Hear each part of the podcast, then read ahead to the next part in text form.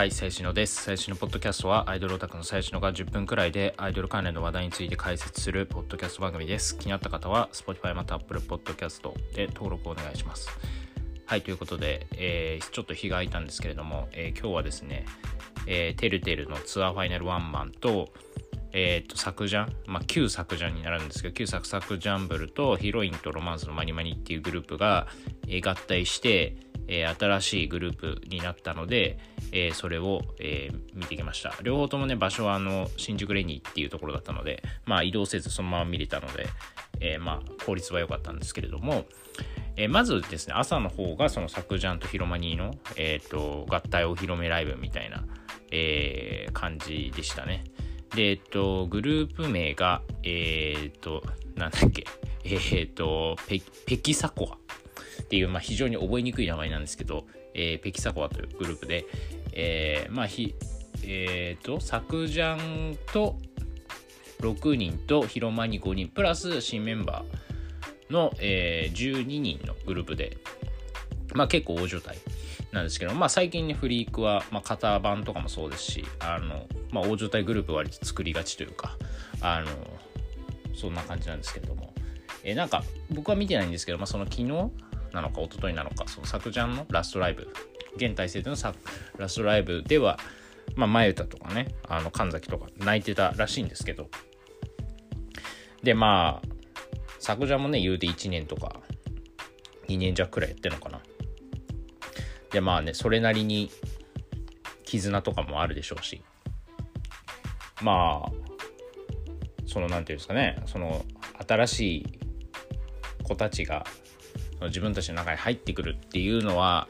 まあやっぱなかなかこう受け入れがたいものはあるんだろうなというふうに思ってまして。まあ実際じゃあそのお披露目ライブどんなテンションで組んだろうっていう気持ちでねこう見に行ったっていう感じです。でまあ広間にはあの意外と見ててあのハープと結構対バンしてたんで最近。まあいっぱいっつっても5回も見てないですけど34回見てて。えっ、とまあね広間にこそまだ結成して23ヶ月とかだと思うんでいや多分2ヶ月くらいかな。23ヶ月とかだと思うんであのまあ特に絆は多分ないと思うんですけども。まあ広間にからしたらどうなんですかね。なんかまあ作ジャンとっていうまあねすでにあるグループに合体する。まあでしかもちょっとややこいのがそのまあ作ジャンフリークですけど、まあ、広間には別にフリークじゃないと。まあ最近そのフリーク対バンには出てるんですけどフリーク事務所はフリークじゃないっていうところで、まあ、その事務所が違うところでもね合併するっていうのもねなかなかその大変だろうなみたいな。実際は。なんか別にそのなんかまあ、一緒に練習して一緒にライブするって言っちゃえば簡単だけど、まあ、実際ねやっぱその人間関係とかいろいろあると思うんで、まあ、大変だと思うんですけど。まあでももうその、まあ、作ジャンは言うて、まあ、ファンいるんですけど広間には俺が見た感じここ数回まあお客さんは全然いないんですよね。まだ結成したてっていうのもあって。まあだからその広間にからしたらまあある種ラッキーというか、まあ、これまでほとんど客がいなかったなところでライブしててなんかまあそんななんか大変だなって思ってたところに、まあ、急にサクジャンっていう先輩のグループとかあったりして、まあ、ある程度ファンもいるからそのいきなりそのなんだろうでかい会場レニーみたいなでかい会場でそのファンもたくさんいるしファンも結構応援してくれる感じの、えーところでできるっていうのは広まりからするといいですよねでも逆にサクジャンからするとまあ こう言っちゃなんですけど別に客がいないグループと合体したところであんまり自分たちにプラスのメリットはないわけでここなかなかシビアだなとえ思ってます。まあ正直これだから今回の合併がどういう経緯でなったのかまあわかんないんですけれどもまあしょうんと昨ジャンもまあそのまあ正直あんまりファンは増えてなかったかなって思ってて、まあ、僕もたまに見るんですけどあのそうね大幅に増えてる感じはあんまなくてえーまあこれはね皆さん言ってはいるんですけれど、まあ、ライブもまあいいんだけどそのね特典会とかが結構その他のフリークグループに比べると結構短いんですよね。まあレギュレーション的には多分そんな変わんないんでしょうけどまあその昨者のメンバーとかまあマネージャーが言ってるんでしょうけどまあその切るちゃんと切るんですよね時間通りだからまあ体感短く感じちゃってまあやっぱそこだとやっぱ客つきづらいというか特典会も目当てで来てる人からするとなんかちょっと物足りなさ感じてみたいなのでやっぱファンつかなかったんじゃないかなって通う人があんま多くなかったんじゃないかなってえー、正直思ってますね。そう。だけどまあ、ここ最近、まあ、それこそこの間の体操公演とか、まあ、久々に行ったんですけど、昨ジャンの接触に。まあでもなんかまあ、ちょっとは改善されてるかなみたいな。で、今日行ったらまあ、別になんか他のフリークグループとそんな変わらなくなってたんで、まあこれはもしかしたら、あの、ちょっとファン増えるかもしれないなっていう。まあただね、その作ジャン、僕個人的には結構好きなんですけど、そのライブも好きだし、曲も好きだし、メンバーも、まあ、フリークの中ではかなり可愛い子を揃えてるグループだと思うんですけど、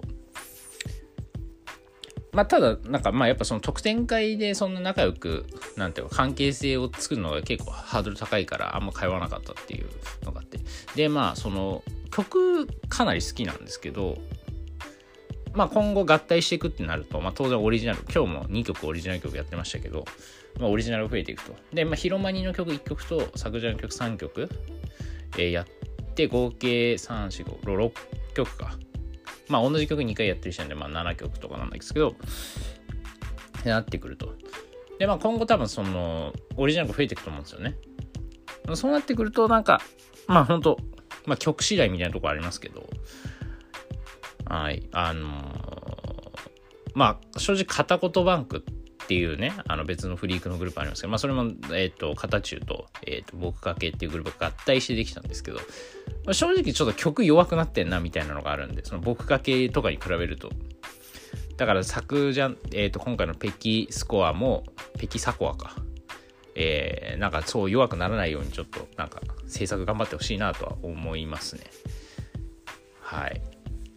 で、まあ、広間にね、広間に 正直、まあ、あの、最年少の子はかなり好きで、僕、顔もそうだし、やっぱ、あの、パフォーマンスめっちゃいいんすよね。あの、普通に踊れてるし、表情も豊かだし、正直その今日作ジャンとか中に入ったけど、まあ、普通に一番ダンスとかちゃんとしてるなって思って、えー、見てました。まあ、そうですね。まあ、あの子くらいですかね、正直。でも、作ジャンは作ジャンでまあ、の、全然いいんですけど、もともと。で、これはまあ不思議なもんでですね、不思議なもんでってことでもないんだけど、まあ、この間その体操服公園で唯一ブルマを着てた、その鈴木奈穂ちゃんっていう作ジャンの緑の子がいるんですけど、まあ、その時に初めて俺は鈴木奈穂ちゃんとこう接触をしたわけですよ。で、まあ、思ったより良くて、で、今日も、今日、その最善行けたんで、えー、っと、まあ、最善でこう、なんていうの？まあまあまあ、あの、普通に見てて、で、うん、なんか、やっぱこう、多分鈴木奈穂ちゃんもその作者に後から入った人ですけど、まあ多分そんなまだファン多くなくて。っていうところで、まあ割とその、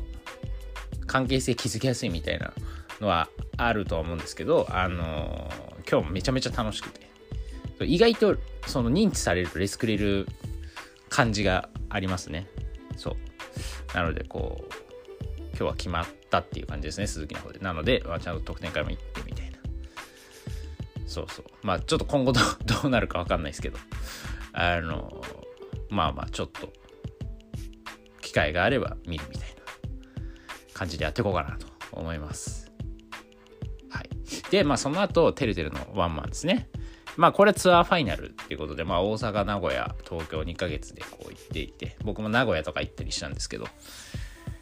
いや、あの、てるてるね、まあそう、ちょっとこの後話すんですけど、まあ昨日その近代麻雀っていうね、あの、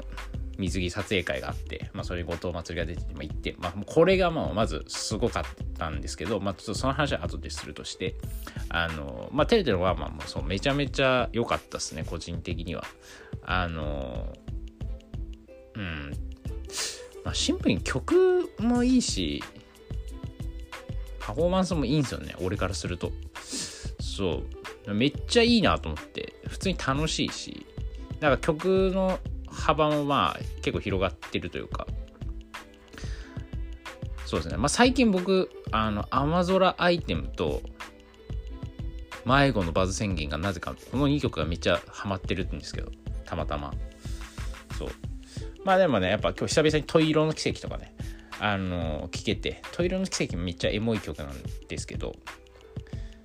やっぱてるてるがやることに意味があるというか、あの本当てるてるあのこの2ヶ月3ヶ月特に何も事件を起こしてないんですけど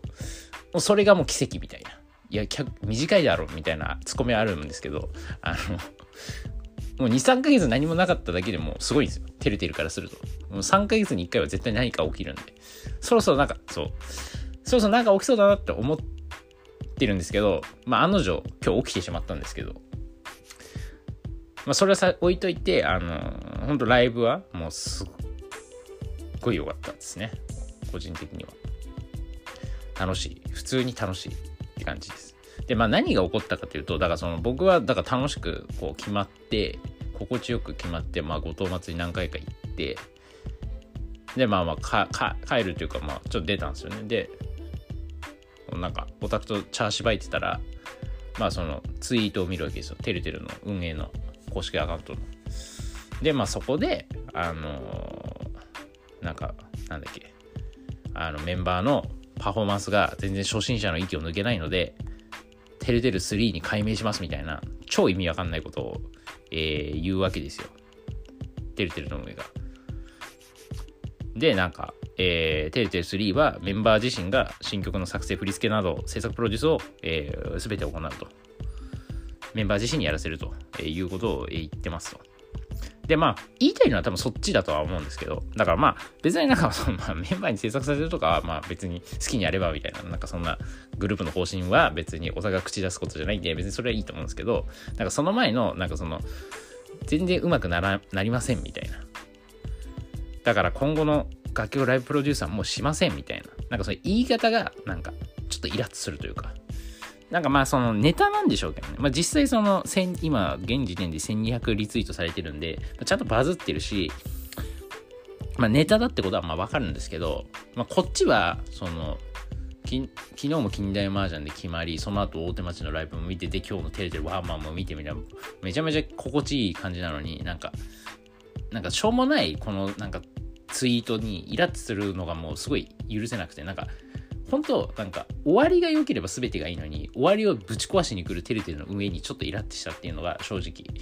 あのありますね。まあいいんですけど、まあ、だからその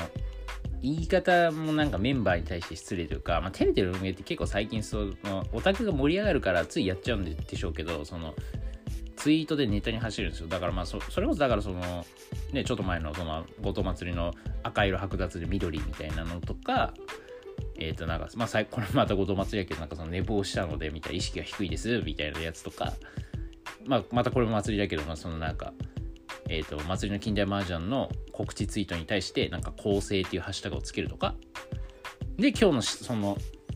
ライブで発表された私新曲も、なんか、上辺だけの絆みたいな。やもうこれ全てメンバーとかグループをいじってるわけですよ。まあ別に運営だからまあ自分のねところいじるの全然いいと思うし、まあ他のね、アイドル、なんか、マニマニとかかな。まあ結構そのグループをいじるみたいなのが多いんで、まあいいんですけど、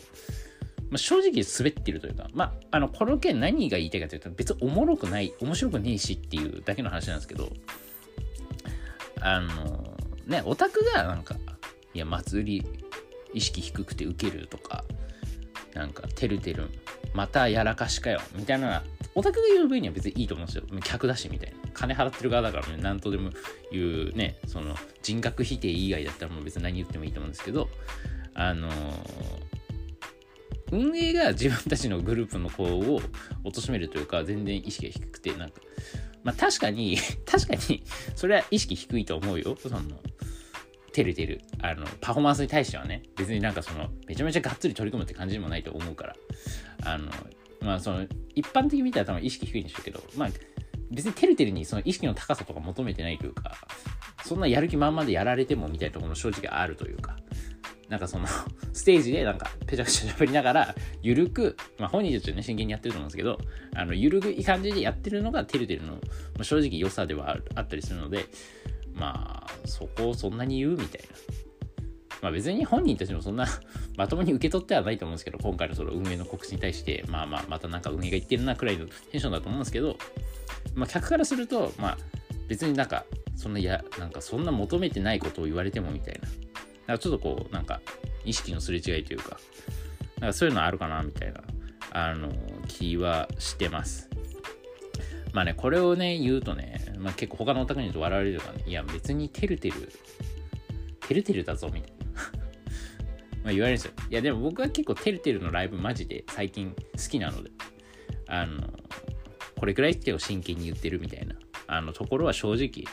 えー、ありますね。はい。まあそれでなんだっけ。だからそのまあメンバーがそのプロデュースするっていうところでなんか2グループに分けてやるみたいで、チーム A とチーム B に分かれて、で、チーム A の総合プロデューサーが桜井、チーム B の総合プロデューサーが榎本っていう。まあやっぱこれを見ると、やっぱ榎本すごいなというか、信頼されてるんだろうなっていうところで、そのメンバーとか運営から。ね、榎本全然新メンバー、もうまあ新でも、もう新ではないけど、まあ私が入ったメンバーで、ちゃんとこのポジションいけるっていうのは多分まあメンバーからの信頼とか運営からの信頼があるっていうかちゃんとまとめてくれそうだなっていうのがあるんでしょうね。まあ実際多分ひなたはそういうのできるとは思うんですけど。であとはだからその作詞とか作曲振り付け歌ありみたいなのを各メンバーで振り分けてやるというところでまあまあ実際はねまあ大人がかなり手伝うとは思うんですけどまあこんなこと言いつつもねまあまあ新しい取り組みっていうところはまあいいと思います。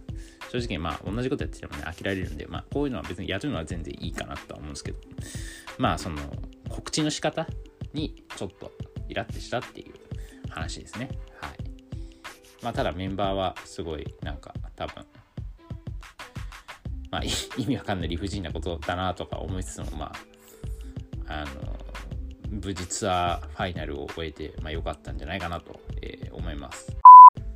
ということで、なんかちょっと前置き、今の前置きだったんですけど、あの、本当に話したいのは、あの、これからの話の方で、え、昨日、近代麻雀水祭りというのに、あの、行ってきました。えー、まあ何かっていうと、近代麻雀っていうね、あの、雑誌があるんですけど、まあそれが主催する、えー、グラビア、グラビアアイドルとか、まあ普通のアイドルが、まあ、50人くらい集まって、えー、川越水上公園のプールで、えー、撮影会を行うというイベントです。で、あの、僕自身ですね、カメ子ではないというか、カメラすら持ってないんですけど、あの、こと祭りが今年出るということで、もうこれはね、行かないと、死んでも行かないといけないという思いで、えー、ついにですね、えー、カメラデビューをしまして、まあ、と言っても別にカメラ買ったわけじゃないですか。カメラ借りたんですけど、一眼を。まあ、ちょっとね、あの、わかんないんで、その、カメラって結構するじゃないですか。安くても10万とかするじゃないですか。だから、ハマるかわからないんで、まあ、ちょっとひよってレンタルにしたんですけど、まあまあ、そのレンタルを持って、えー、行きましたと。で、ね、やっぱ、こう初めて、まあ、もちろんその撮影会みたいなのは、まあ、行ったことあるというか、まあ、スマホで撮ったりとか、でも水着っていうのはね、もう本当に初めてだし、カメラも、ちゃんとしたカメラを持ってったのも初めてだったので、まあ、どんな感じなのかなとね、多分これ、あのー、わかんないけど、意外とこのポッドキャスト、あの、検索すると上に出てくるんですよ。あの、多分、後藤祭りとかで検索すると、このポッドキャストが 多分、Google 検索の1ページ目に出てくると思うんですけど、あの意外と出てくるんで、あのこの近代麻雀の話も、もしかしたら来年僕みたいに、ちょ初めて行くかもみたいな人がいるかなと、え、想像して、ちょっとあのどんな感じだったかっていうのをちょっとレポートしたいなと、えー、思っております。はい。ということで、えー、まあね、あの、1部あたり1万円、9800円くらいということで、まあ、結構なお値段がするわけです。3部行くと、まあ、3部、3部投資券で買うと、まあ、ちょっと安くなって2万7、8000円とかなんですけど、まあ、1部1万円と。まあ、時間で言うと、まあ、90分から100分くらいはあるんで、まあ、時間的にで考えたら、まあ、そんな高くないと思うんですけど、まあでも行ったことないと高いと思いますよね、こういうの。で、えー、っとですね、僕は2部、3部っていうとこで行って、まあでも川越なんで、しかも川越って言っても西川越からまた結構歩くんで、結構遠いんで朝出たんですけど、えー、っとですね、まあまず受付して、で、もう2部、だから1部終わりかけで行ったんですよね。で、行ったらもうその入り口の近くでチェキやってて、あの、多分どんくらいかな？80分くらい撮影時間があって残りの20分くらいはチェキの撮影をするんですよ。あのその場で買って普通にツーショットチェキみたいな。でちょうどそれをやっててで見たらその一番入り口側に後藤祭りいておいるじゃんと思ってでささって入ってでまあ一部の券なくてもチェキ券を変えたんであのチェキ券買ってとりあえずチェキだけまず取って。もうそこでもうテンションがもう爆上がりする、うん、だって水着の祭りと写真をねなんか撮るいきなり撮るみたいな感じだったんでもう一気にこうボルテージ上がって。で、えー、と僕はカメラを、えーとまあ、チェキ取り終わってはけてでカメラ出してでまたあの本当に2日前にカメラ届いてで前日まで SD カードを入れることすらその気づいてなかった。本当はちょっと早く借りてなんかなんかその辺の巷の撮影会とかに行って練習しようかなと思ってたんですけどそん忙しくてそんな余裕がなくて。でえっ、ー、とそう。だからもう本当にその場で初めてなんかちゃんと設定するみたいな感じで。でまあねあの知り合いのカメコの人にいろいろ教えてもらって最低限のところだけ教えてもらってえいざ、えー、2部が始まると。で、まあ、女の子がバーって出てきて、で、まあ、ごと祭り見つけて、それについていくと。で、2部はですね、なんか、俺、えっ、ー、と、ワインレッドのちょっとヒラヒラしたビキニみたいな感じで、なんかまあ、あの、同じグループの榎本ひなたちゃんが、なんか選んだ水着らしいんですけど、まあ、それを着て、えやると。で、あのですね、その50人くらいいるんですけど、えー、と4グループくらいに分かれてまして、まあ、そこがこう、なんか時間差でこう、なんていうの、そのプールも結構でかいんで、こう撮る場所を変えていくみたいな、撮影場所を変えていくみたいなスタイルなんですけど、僕は結局2分を3分をほぼ、えー、強盗祭りしか撮ってないって感じですね。あの、本当は行く前はなんかいろんな子出るし、なんか初めてだからなんかいろいろ撮るいろんなことってみようかなくらいのテンションだったんですけど、結局祭りがすごすぎて、あのずっと祭りを撮ってたんですけど、あのー、まあ、撮影からね、普通のなんかよくね、ネットとかで見るような、あの、汚い亀子がいるか、その囲み撮影みたいな感じなんですけど、えー、本当にね、祭り、すごかったっすわ、マジ。これは本当に言いたい。本当バケモン級のほんと被写体ですね、あれは。いや、僕もなんか亀恋そんなやったことないから、何がすごくて何がすごくないのかってあんま分かんないんですけど、そんなど素人の僕でもこれはすごいなってずっと言ってたし、なんだったらその周りの、もういわゆる有名亀子の人たちがいっぱいいたんですけど、その人たちも大絶賛してて、で、2部は本当にもう人がめちゃめちゃ集まって、多分圧倒的に人が、1人だけなんか尋常じゃないくらい人を集めてて、祭りが。もうそれがもう完全にもう物語ってましたよね、祭りの凄さを。やっぱねそのレンズ向けてなんかどの角度どの表情でも絵になるというかあのそう。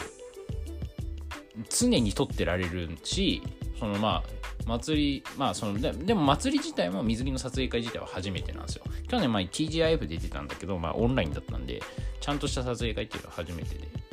でまあ彼女も別にポージングとかよくわからんみたいなまあその前に言ってたんですけど。だからまあオタクがね、こういうのやってみて、みたいな感じで言って、ソロポーズを取らせるみたいな、やってたんですけど、やっぱり、もう、ポーズを変えるために、どよめきが送ってましたね。おおみたいな。もうそれくらいすごかったんですよ、本当に。みんなもうバキバキに決まってましたからね。みんなもう心の声漏れまくりで、もう僕もなんかもうずっと喋ってました、多分。はい。で、そう、だからもうね、正直あんま撮ってる時のことあんま覚えて 覚えてないというか、もう決まりすぎて、もうシャッターみんな取り、ガシャガシャガシャガシャ取りまくって、僕も完全にメモリーね、少ないの持ってっちゃった自分が悪いんですけど、完全に途中でメモリーなくなったりとか、もう電池切れ、電池は切れなかったけど、えっと、まあね、取りまくるとやっぱこう、熱くなったりしますからね、カメラが。そのミラーレスとかだと。では怒ったりとか、もうとにかくあのバキバキの撮影会でしたね。いや、そうで、なんか一緒に行った人が、その本当一部、2部、3部出てて、一部僕行ってないんで、やっぱ一部の時は2部、3部の方が盛り上がりやすかったって言って、まあなんか、その昨日行った感じだと、本当てるてるのオタクがあんまいなくて、本当数人、2、3人とか、俺、うん。なんか、まあ、割と最近テレビの現場行ってるんで、なんとなくオタクの顔、まあ、特に後藤祭りレーンに並んでる人は大体わかるんですけど、顔は。あんまいなくて、で、結局俺とか、まあ、俺の知り合いとかで行って、やっぱでも、昨日俺がだからめちゃめちゃ楽しかったのは本当に後藤祭りだからみたいなところがあってやっぱその関係性があるというか関係性があるっていうとなんかあれですけどあのまあ言うてねちゃんと後藤祭り手る程度は後藤祭りの推しとしてこう、まあ、ある程度通っててちゃんとその喋って関係性も築けているんでこう撮りながら喋れるみたいなのがえー、よかったし、まあまあ祭りもね、あの、本当なんか喋ってくれた方がありがたいみたいな。なんかシーンとしてるとちょっとやりづらいからみたいな。っていう感じだったんで、まあそれが良かったんじゃないかなって、こう喋りながらとか、声かけながらやれるっていうのが、まあ本人的にも良かったって、まあまあ言ってましたからね、本人が。そう。でですね、あの3部は、3部もね、コスプレ衣装だったんですけど、えっ、ー、と、制服の感じで、で、制服の下にま白ビキニみたいなの着てて、で、まあもう白ビキニも全然見て、もう超ミニスカート。だから、白ビキニ丸見えの、しかも上もなんかもう下乳出てるみたいな感じで、なんとエロい格好すんだと思ったけど、まあ自分でね、選んだらしいからすごいなと思って、まあそれでもね、もうバシャバシャバシャバシャってって、で、こう一回こう階段の上で撮るところがあって、でまあそのスカートじゃないですか。こう風が吹くたびにねあのまあスカートがめくれるんですけどもうどよめきですよねそれも。もうほんと神風とはまさにあのことだしあのこれ今日オタクにも言ったんですけどもう僕の中であのバグのウィンドウっていう曲があるんですけどウィンドウか。バグのウィンドウっていう曲があるんですけどもうあの曲がもうずっと流れてましたね。風が風の曲。そう。っていう感じで、えー、そうですね。で、結局だから80分、8分くらい多分撮ったのかな。で、まあ、チェキも撮って。まあね、あのー、あと、だからその時もチェキでもと喋ったし、で、その後は、あの、川越一旦終えて、えっと、まあ、そのまま楽しかったんで、そのまま、おその後、その、ご当祭りは、あの、都心に戻って、またライブ、特典会、一部の特典会と2部ライ、2部のライブ特典会に出るっていう、まあ、超ハードスケジュールなんですけど、まあ、言ってたんですけど、僕らもだから2部から、えっ、ー、と、都内に戻って、ちょっと一回飯、渋谷で飯食って、で、大手町行って見た、見た、見たんですけど、ライブを。だからまあその後にも結構喋ったんですけど、まあだから結構その感想を聞く機会っていうのがすごいあって、まあめっちゃ楽しかったっぽいですね、本人的には。まあ、これが一番やっぱ良かったんじゃないか。やっぱ、その、初めて撮影会とかで、まあちょっと僕知らないですけど、被写体じゃないんで、初めて撮影会とかで、なんか多分嫌な思いとかすると多分もう出たくないってなると思うんですけど、普通は。でも祭りはもう全然もう出たいみたいな。めちゃめちゃ良かったっていうか、そう。まあ本人もバキバキになったって言ってたんで、まあだから、まあまたそういう機会があれば多分出るんじゃないかなって思います祭りも。運営的にも。全然出しても出しても大丈夫だなって多分なったはずだしでやっぱその後 SNS とか見てるともう尋常じゃないくらい祭りのつぶやきが多くて。あの昨日で言う同じ部で言うと、えっと、フェスティブのどこちゃんとか、えっと、ミスティアの宮崎あみさちゃんとかが結構有名どころ。そのアイドルのグラビアだと有名どころなんですけど。正直まあ負けず劣らず後藤祭りがかなりバズってて。もう今の時点24時間。今もう36時間くらい多分経ちましたけどえっ、ー、と祭りもフォロワーが多分700人以上増えててかなり勢いを感じる。やっぱああいうところで目立つの何がいいか。要は近代麻雀とかの水着撮影で目立つのは何がいいかっていうと単純にやっぱ知名度と認知。やっぱああいうところで目立つと多分声かかると思うんですよ。いろんなところからやっぱその被写体として。まあそれこそね表まあ良ければ雑誌の表紙とかもいけますしまあねまあまあフライデーとかプレイボーイとかのえっ、ー、となんかグラビアとか。まあもちろんそんな簡単にはいけないと思うんですけどまあ、そういうところで治っていくことで、あ、この子結構人気あるんだなってなって、候補に上がりやすくなるんで、まあ、そういう意味だと、やっぱ、うん、水着の撮影会っていうのは一定のこう、まあそのビジネスとしての用途があるというか、まあ、亀子からしたらまあただのね、撮りたい放題祭りなんですけど、まあ、出る側からすると、まあ、そういうビジネス的なメリットも全然あるかなって、えー、思います。まあ僕はね、やっぱそのライブ、ライブキッズってもうキッズでもないですけど、いやライブ好きでい、やカメラ動画撮るのは結構好きなんですけどスマホでやっぱそのカメラを構えるっていうのはあんままあ今はやってないからっていうのもあるんですけどあんま慣れてないというかなんか割と手ぶらで行きたいタイプなんであんな重いカメラも大変だなっていつも思って見てるんですけどまあこういう水着撮影会とかだったら全然また行きたいなと思いますしまあ、ただね、やっぱね、その、全然知らない子を撮りたいかって思うと、別に可愛くてもそんな、撮ってみたんですよ、ドコーちゃんとか。他の子とかな、ちょろっとね、ほんと1分ずつくらい。けど、全然決まらなかったんですよね、やっぱだから俺は多分知ってる子をちゃんと撮るとかの方が多分いいんじゃないかな、みたいな。思いますね。やっぱだからその女の子を作品として見るみたいなのが多分あんまできないんじゃないかなみたいな。やっぱカメコの人ってそれができるというか、ちゃんと被写体としての美しさとかカメラとしてどれくらいあの腕を試せるかみたいなところが結構こう、カメコの人はそこが結構ポイントというか、そこに多分モチベがあると思うんですけど、まあ昨日ね、まあ一回だけやっただけなんだよ。何かわかんだよっていう話なんですけど、あの、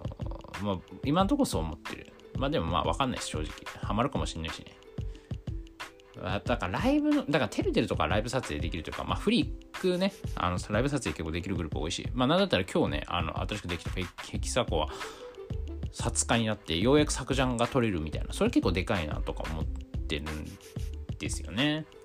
けどな、やっぱな、作ジャンの曲とかで、やっぱ振りコピしたいしなとか思っちゃうんですけどね。まあわかんないです、こればっかりは。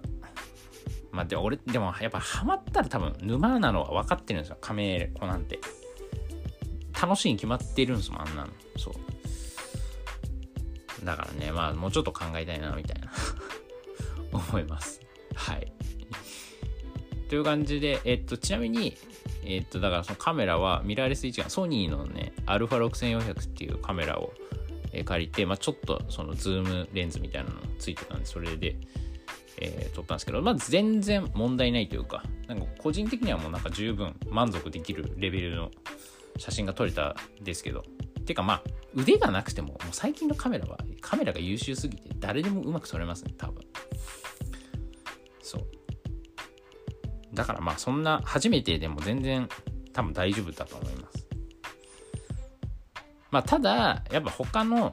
ちゃんとしたカメラの人の写真、同じ祭りを撮った写真とか結構見せてもらってましたけど、まあ、当然ね、やっぱね、アップにしたりとかすると、もう全然画質が違うから、やっぱそういうとこに本当にこだわるようになったら、まあ、本当にバカ高いレンズとか買わないといけないんだろうなとは思いますけど、まあ、とりあえず初心者は、まあ、10万とかくらいのカメラ全然十分なんじゃないかなみたいな気がします。まあ、ただ今日、ね、あの知り合いのカメコンには、いや、絶対最初からいいカメラ買った方がいいってめちゃめちゃ力説されたんですけど、まあまあ、ちょっとね、考えたいなと思ってます。はい。まあだから、まあちょっとライブで撮るかわかんないけど、まあ撮影会とかね、まあ、来月テルテル撮影会やるっぽいし、まあハープとかも撮影会あればやってほしいんですけど、あの、ちょっと練習したいなっていうふうに思ってます。ちなみに来週も近代マージャンあって、ちょっと今行こうかなっていう、一人気になってる子がいるんで、行こうかなっていう気にはなってるっていう感じでございます。はい。えー、本日、えー、長くなりましたが、最後まで聞いていただきありがとうございました。また次回お願いします。